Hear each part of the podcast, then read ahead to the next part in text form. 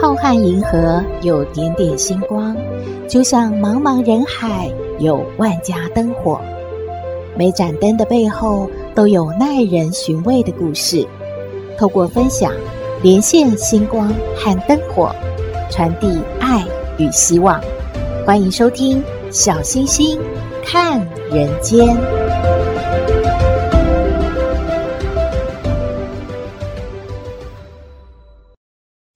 好朋友，大家好，大家平安。有一种说法是一生气啊，人就变笨了。在还没有弄清楚事实真相的时候呢，理智线断裂，激动发怒，就有可能会铸成无法挽回的大错哦。今天县太爷判案，这个凶案没有凶手，嗯，是什么样的故事啊？说给您听了哦。在说故事之前，还是要拜托您喜欢我们的节目，请按订阅，小星星就会一直陪着您。平台也会通知您有新节目上线了，也可以按赞助支持原创节目。小星星开始说故事喽。耿威在余中县担任县令的第三年，除夕夜了，夫人呢已经提前带着仆人家眷都回老家了，而这个县令呢，他就一个人在府内，他到处呢巡视衙役啊、值班房啊什么的都看一看，看到几个衙役呢正在打牌。这个县令闲来无事，本来也想要过去凑个热闹。诶，他忽然看到远远怎么来了一个衣衫单薄的又瘦又小的女孩，边哭边喊着要找娘。这个耿威县令呢，他就问了：“哎，小姑娘，你是谁家小孩？你家住在哪里呀？这么冷的天，快进屋来吧。”小女孩很害怕地对县令说：“大爷，我叫小翠。”家住孔庙附近一个小胡同里，我爹爹叫刘福，他是个卖馄饨的。今天爹爹回来跟娘大吵大闹，还要动手打娘，娘就怎么去当铺找罗掌柜去了。我好害怕，我就跑出去。后来我回家，家里地上都是血。爹和娘都不见了。县令啊，赶忙的安慰：“啊，好好，我别哭了，别哭了，怎么会有这种事呢？这样吧，你快带我们到你家去看看。来来来，先把这个外套披上，外头好冷啊。呃，来来，走吧。”县令带着衙役到了小翠家，只看到室内非常的简陋。可是小屋的楼上却是灯火通明，笑语哗然。小女孩见县令疑惑，就说了：“楼上住着是李裁缝，我家只是楼下这间小屋。”县令就吩咐衙役说：“去楼上，不要惊动到其他的宾客，把那个李裁缝带下来，我要问他一些话呢。”县令就在这个屋内呢，走来走去。然后也等着李裁缝下来的时候，他发现有一张单薄的木桌上摆着三只粗瓷碗，一个小盆儿，还一把菜刀，刀上面有鲜血，桌面上的血正沿着桌角往石板地上流着，让人看了毛骨悚然。这血有点怪啊，这到底是什么血呢？耿县令他走到了小屋里面，他发现炕角小桌上有一块精致的白色绢帕，上面绣着一株艳红耀目的梅花，旁边还绣了一个漂亮的“罗”字。这个“罗”应该是姓啊。县令心里想：“嗯，我大概能猜得到，那刘福的妻子和罗掌柜有奸情吗？”饥寒交加的刘福回到家，看到妻子都没有准备年夜饭，又看到他正在绣这个绢帕，然后还有一个“罗”字，他一时咽不下这口气，一怒之下拿起菜刀杀了妻子。那么现在他应该是跑去掩埋尸首了吗？衙役带着喝得大醉的李裁缝下楼来了。县令就问他：“李裁缝啊，这个地方发生命案，你有没有听到什么动静啊？”李裁缝听说命案，他立马酒醒了一半。哎哎，县太爷，小人家中在摆宴呐，哎，宾客吵吵闹闹啊，加上这个贱妻手脚不灵活，才翻了一只啊装猪血的大木盆呐，我忙着收拾啊。哎，你看这个血是不是都已经啊？哎呀，滴到楼下了，真不好意思，没有看到楼下有什么动静，没听到，没听到啊。哎，不过县太爷您这么说，呃，我感觉刘福的妻子啊，这个张氏整天打扮的啊，花枝招展哦，到处在那逛哟。说不定啊，他早就跟那个当铺的罗掌柜有一手了。那下午我还看见那个罗掌柜来过呢，而且我生火啊、烤肉啊，忙了半天。哎，我好像这个烟雾弥漫中还看到了刘七那个张氏啊，独自往西门方向跑出去。说不定啊，他去找罗掌柜啦。哎，这事可奇怪了，但是听起来又好像相当合理呢。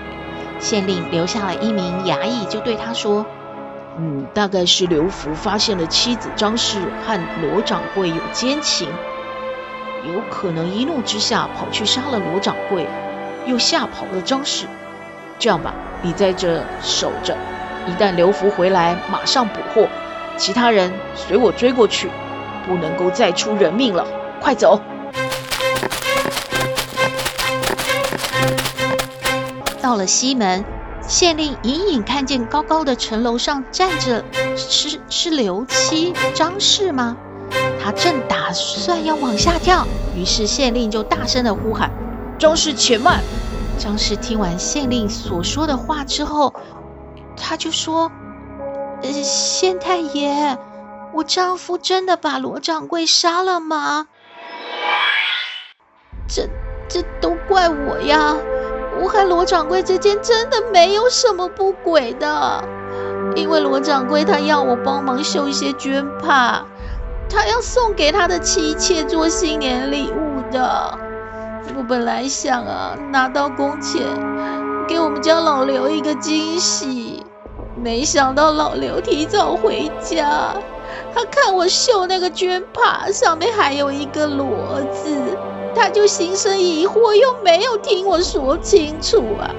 他他，哎呀，反正我急着完工嘛，我就简单的说啊，这个绣完要送给罗掌柜，他就生气了，他他真的以为我跟罗掌柜有什么了，二话不说，他拿起菜刀要杀了我，他要杀罗掌柜。这个情况，张氏只能选择逃出去，先到姐姐家暂时的躲避。不料呢，姐姐随姐夫回婆家去了，没有办法，只得呢回家向丈夫解释。可是，一进门，却看到血流满地，没有人影。她想，糟了，一定是罗掌柜来取货的时候已经被丈夫杀了。那怎么办？丈夫现在一定是去埋尸了，她怎么对得起罗掌柜一家呢？于是啊，她又跑出去了，想要站在城门上往下一跳，一死了之。县令命人送张氏上楼，先在李裁缝家稍坐，自己呢就和两个衙役在楼下静候。不久，哎，刘福回来了。几个衙役一拥而上，把他按倒在县令面前。他背了一袋面粉撒在地上了。县令也不回答他，只看到刘福的右手上有血迹，就问他了：“刘福，你手上的血迹是怎么回事？你先别忙着问我什么问题，你先告诉我，你你到底是做了什么事啦？”这刘福啊，心里面好着急，就说。你们到底压着我干什么？我妻子、我女儿在哪？你们莫名其妙还问我什么手上有血迹的？这时候，刘福突然看到地上有一滩血，激动地说：“我老婆，寻短了吗？你们你们把我放开！县令啊，就让他老实说，到底发生了什么事？这一句一句的乱七八糟的。原来老刘的老婆绣的绢帕上面有罗字，他真的是以为妻子跟罗掌柜有私情的，他确实想要杀了两个人。而这时候张氏呢，看他拿着刀，就吓得跑出去了。而这个老刘呢，他顺手也拿了那个还没绣完的绢帕，他要去找罗掌柜。没想到绢帕上面留了针，扎进了他的手指，流了不少的血。他想张氏啊，一定是跑去姐姐家了，他就冲去姐姐家，也没在意手上流血。哎，可是姐姐不在啊，他呢只好又跑到罗掌柜家，要跟他兴师问罪呢。罗掌柜就说了：“哎，他找张氏绣绢帕的事情，原来是这样的，是要送给他的妻妾。”当然要绣上一个罗字。事后呢，还十分的感谢，说啊，已经都收回了大部分的绢帕，还剩下一个没绣完，没关系，还先把酬劳付给了老刘呢。老刘知道自己错怪了妻子，他想想该怎么办啊？要过年了，他赶紧啊，拿着这些钱去买了白面，想要回家包饺子向妻子赔罪呢。县令听完，就叫衙役放开刘福，然后命令衙役呢把张氏还有小翠带下楼来。刘福一看到妻子儿女，就说了：“哎呀，还好你们啊，没事啊！哎呀，吓死我啦！”张氏也回答：“还好你没杀人，不然今后我们母女该怎么办呢？”县太爷也说：“刘福啊，你有贤妻和懂事的女儿，真是有福气。你以后啊要改改脾气了。”再也不要鲁莽轻率了。好了，咱们和面，呃，拌馅子，咱们来包饺子吧。这个凶案啊，没有凶手，哎，大家安心的过个年了。故事说完了，有一句话说：灯不点不亮，话不说不明。有疑惑的时候，一定要问个清楚明白，就不会有误会，也不会有遗憾。您觉得呢？希望您喜欢今天的故事，也欢迎您分享您的感觉喽。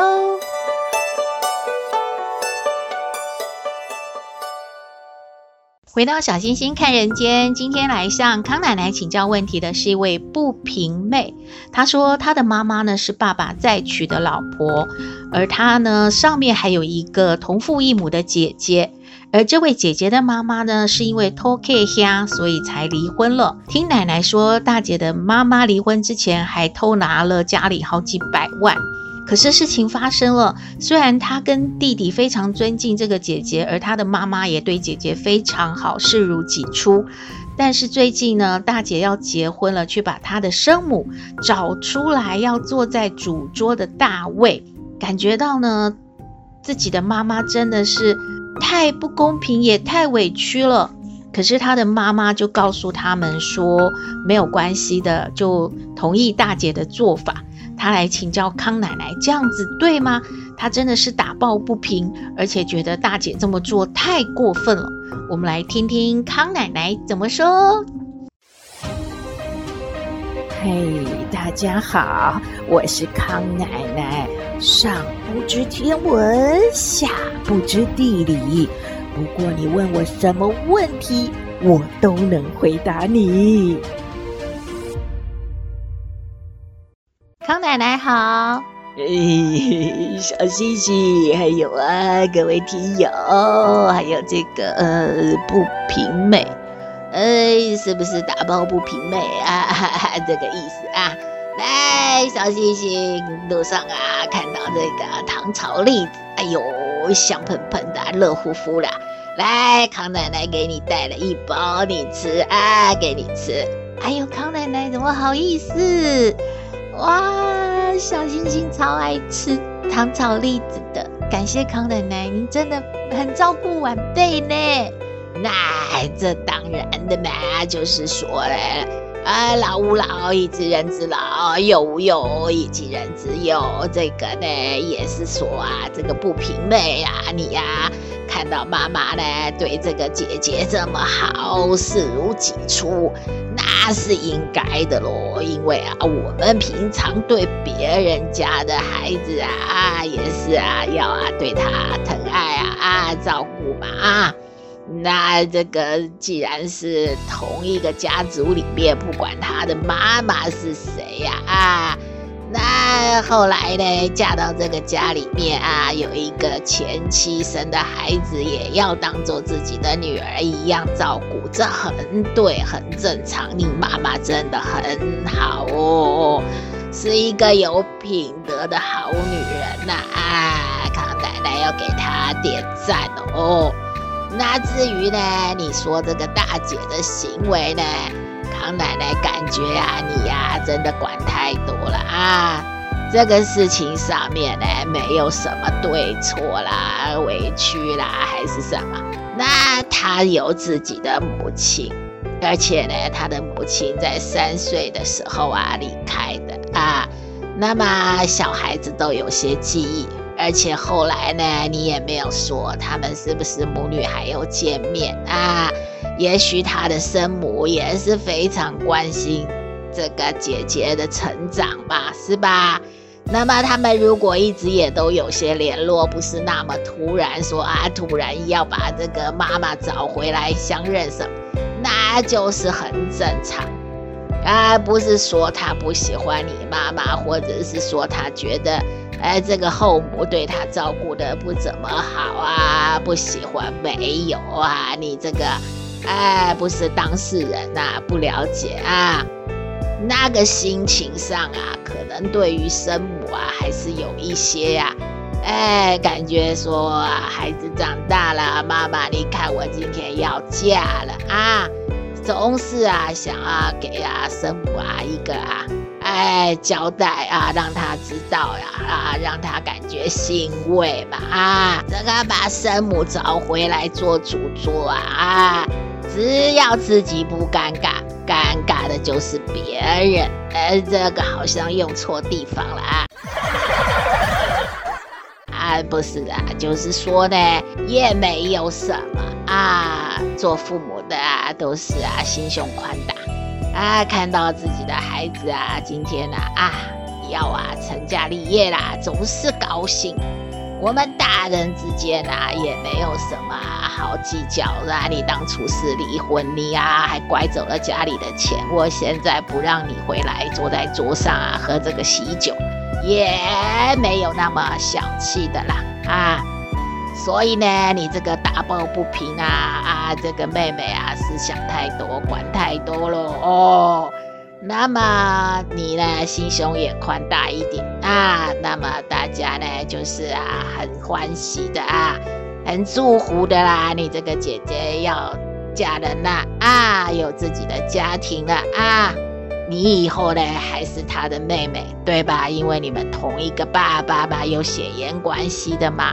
那相信呢，你的妈妈呢啊，虽然不是他的生母啊，也照顾到他这么大，对他也是很有感情的啊，都不会啊有什么不舒服啊，还还是什么以后啊生气啦，完全不理他都不会啊。所以呢啊，康奶奶还是那句话，你呢管太多啊，没什么好抱不平啊。而且呢，你那个奶奶好像也没有反对嘛，啊，长辈都没有说话，你呀就真的闭嘴了啊。好啦，康奶奶的意见啊，给你参考啊。小星星，小星星，小星星，你正忙着吃，你忘记了？嗯，哦，康奶奶的意见给布比妹参考喽，谢谢康奶奶。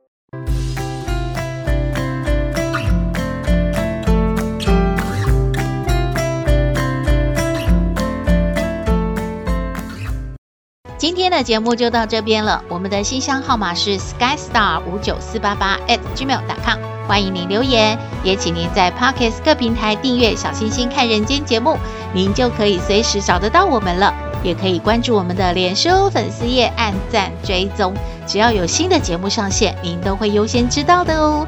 也请按赞助来支持鼓励我们。气象报告。星期四又有一波较冷较强的东北季风哦。预计呀，低温会持续到星期天。营养师建议，怕冷的好朋友们，如果可以接受姜的味道，可以喝姜汤、姜茶，或者呢是以姜入菜驱寒，因为姜有改善末梢循环、抗发炎、促进代谢，还可以开胃助消化哦。祝福您日日是好日，天天都开心，一定要平安健康哦。我们下次再会喽。